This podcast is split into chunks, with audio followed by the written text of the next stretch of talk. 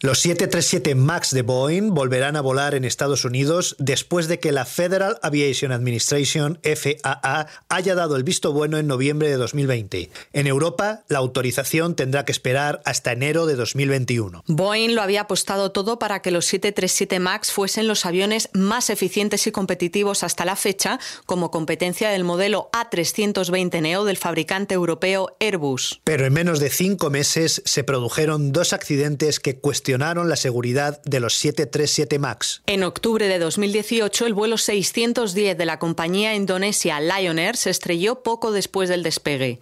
Murieron 189 personas. Y en marzo de 2019, otro vuelo de Ethiopian Airlines que despegaba de Addis Abeba también se estrelló poco después de su salida. Murieron 157 pasajeros. Cuando ocurrieron estos accidentes, 350 aviones 737 MAX estaban operativos en todo el mundo.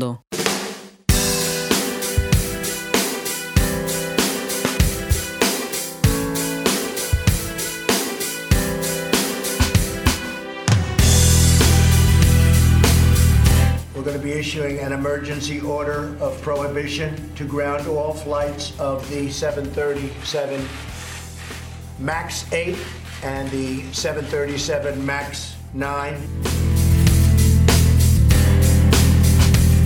We at Boeing are sorry for the lives lost in the recent 737 MAX accidents.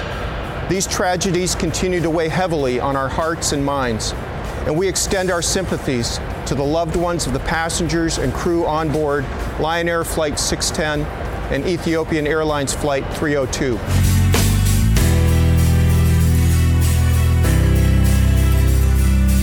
no se puede caer en, la complacencia en materia de seguridad. Mm, las autoridades eh, pecaron de complacientes en su momento y confiaron en el fabricante más de lo necesario y eso pues, ha tenido unas consecuencias eh, catastróficas en un principio eh, desde el punto de vista de los accidentes y catastróficas para la industria. El coste ha sido elevadísimo, astronómico. One thing is crystal clear. If you want to be the leader in aviation manufacturing, you have to be the leader in aviation safety. Buenos días, buenas tardes, buenas noches. Soy David Fernández, editor de revista80días.es y estás escuchando Turismo de Primera. Y yo soy Beatriz de Lucas Luengo, periodista todoterreno de Meraki TV, la productora que está detrás de Turismo de Primera. Si ya nos estás escuchando, seguramente será a través de alguna de las grandes plataformas de podcast. Estamos en todas ellas: Spreaker, Spotify, Evox, Google Podcast, Apple Podcast. También puede recibir este podcast Turismo de Primera a través de la newsletter que encontrarás en nuestra página web merakitv.com y en redes sociales nos puedes encontrar como Meraki TV Travel.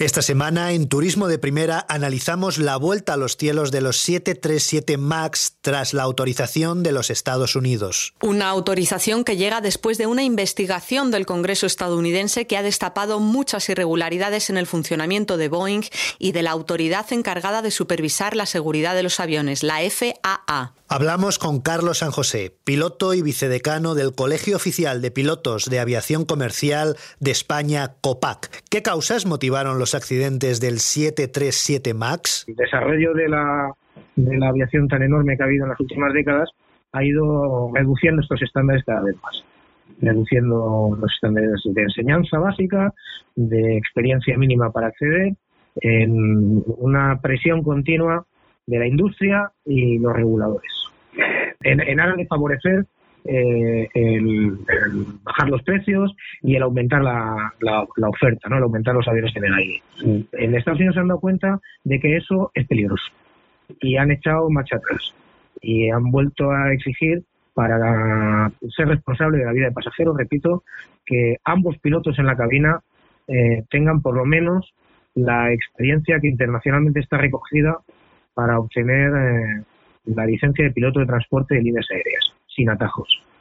Y esto no es un estándar mundial.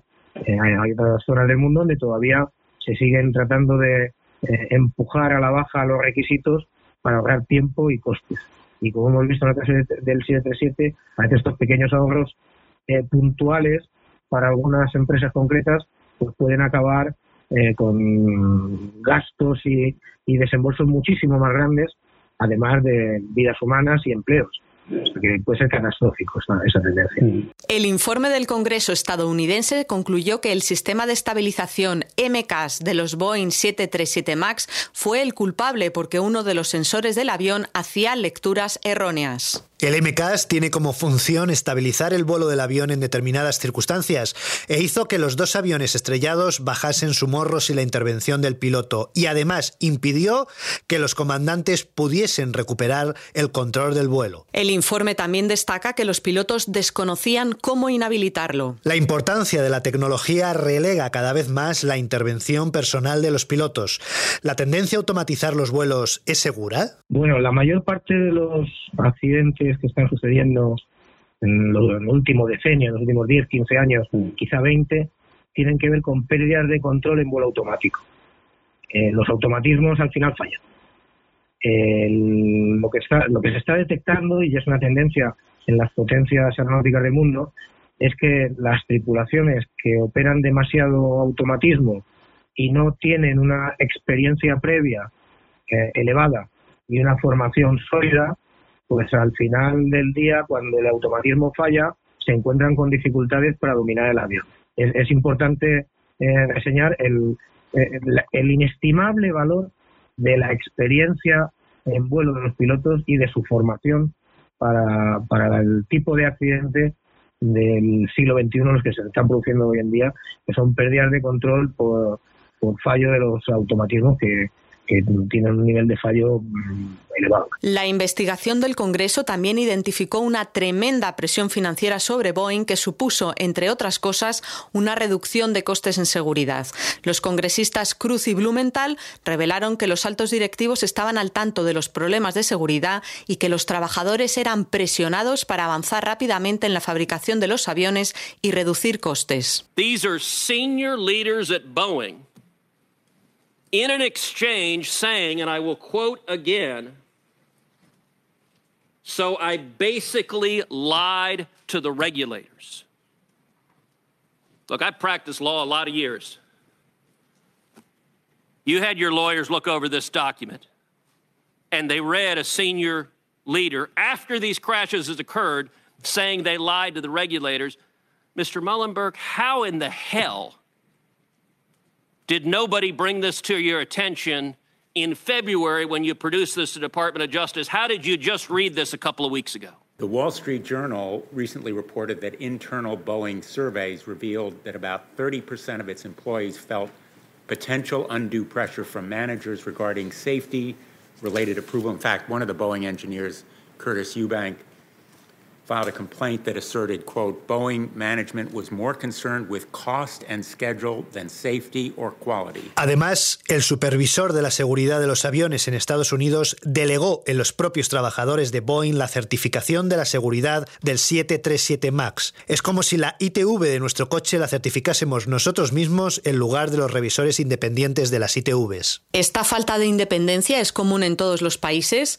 Carlos San José, piloto y vicedecano de COPAC. Sí, sí, el sistema es igual en prácticamente todo el mundo, en el que las autoridades aeronáuticas eh, tienen muy pocos medios mm. y la forma de trabajar es delegar la mayor parte de las tareas a los otros actores de la industria, sean fabricantes o aerolíneas, y luego realizar una supervisión, una inspección, eh, eh, ir, digamos, encontrando las zonas en las que estos usuarios pues no son todos los diligentes que, que deberían, que suelen estar además muy relacionadas con temas económicos como es obvio, ¿no? Mm. Eh, este sistema es el que funciona en todo el mundo. En, Europa funciona con la EASA, que delegan las autoridades nacionales, quien a su vez delega en, aerolíneas y, constructores y luego los supervisa mediante las inspecciones. Y desde el Colegio Oficial de Pilotos hemos insistido mucho en que es necesario reforzar con especialistas el cuerpo de inspectores, ya hablo en el caso de España, que es donde donde llega nuestra nuestra jurisdicción, por decirlo así, donde, donde nosotros más tenemos algo que decir. Y hemos reiterado tanto al, Ministerio como a la propia Dirección General de Civil y, y a la Agencia Española de Seguridad Aérea que es necesario reforzar el equipo de inspectores y, y cambiar el modelo de un modelo funcionarial que es el que está ahora mismo en funcionamiento, que es el que ahora mismo se aplica, a un modelo mucho más moderno, donde haya profesionales eh, formados, expertos, en activo, eh, que obviamente no van a ser funcionarios con muchos años de carrera. En el caso de la seguridad aérea, en todo el mundo, en Europa y en particular en España, es necesario actualizarse, modernizarse e ir a, a métodos de inspección más potentes. Los 737 MAX están listos para volar de nuevo, pero antes queremos saber con el vicedecano del COPAC qué cambios se han producido para garantizar su seguridad. Sí, puedo decir a nivel general, para que lo entienda todo el mundo, mm. que ha habido cambios en el diseño de la aeronave, físicos, en, los sistemas, ha habido cambios en el software y ha habido cambios, y son desde mi punto de vista lo fundamental, en el entrenamiento de las tripulaciones se ha introducido mucho, mucho eh, esfuerzo en un entrenamiento muy específico que en una primera pasada parece ser que, que, no era tan exhaustivo como va a ser ahora. A día de hoy, 47 aerolíneas operan los 350 aparatos 737 MAX entregados. ¿Cuánto tiempo tardarán en introducir esos cambios técnicos y en formar a su personal? Sí, bueno, ese tiempo no será corto, porque mm, no solo el fabricante tiene que, efectuar las tareas eh, de, reforma de su modelo, sino que las propias aerolíneas que lo operan pues tienen que cambiar software, tienen que implementar un entrenamiento de tripulaciones, eh, no va a ser sencillo. Y aquí sí quisiera hacer un hincapié en el tema del entrenamiento de las tripulaciones.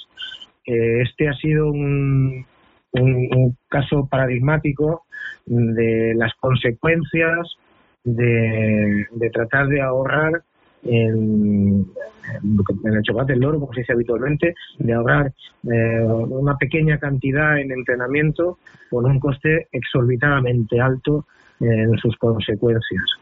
Eh, es fundamental que las tripulaciones que vuelvan a tomar los mandos de 737 tengan una formación exhaustiva, con entrenamiento en simuladores, conozcan todos los cambios de diseño, el software del avión, etcétera, etcétera, porque los pilotos somos ah, la última barrera de seguridad durante el vuelo.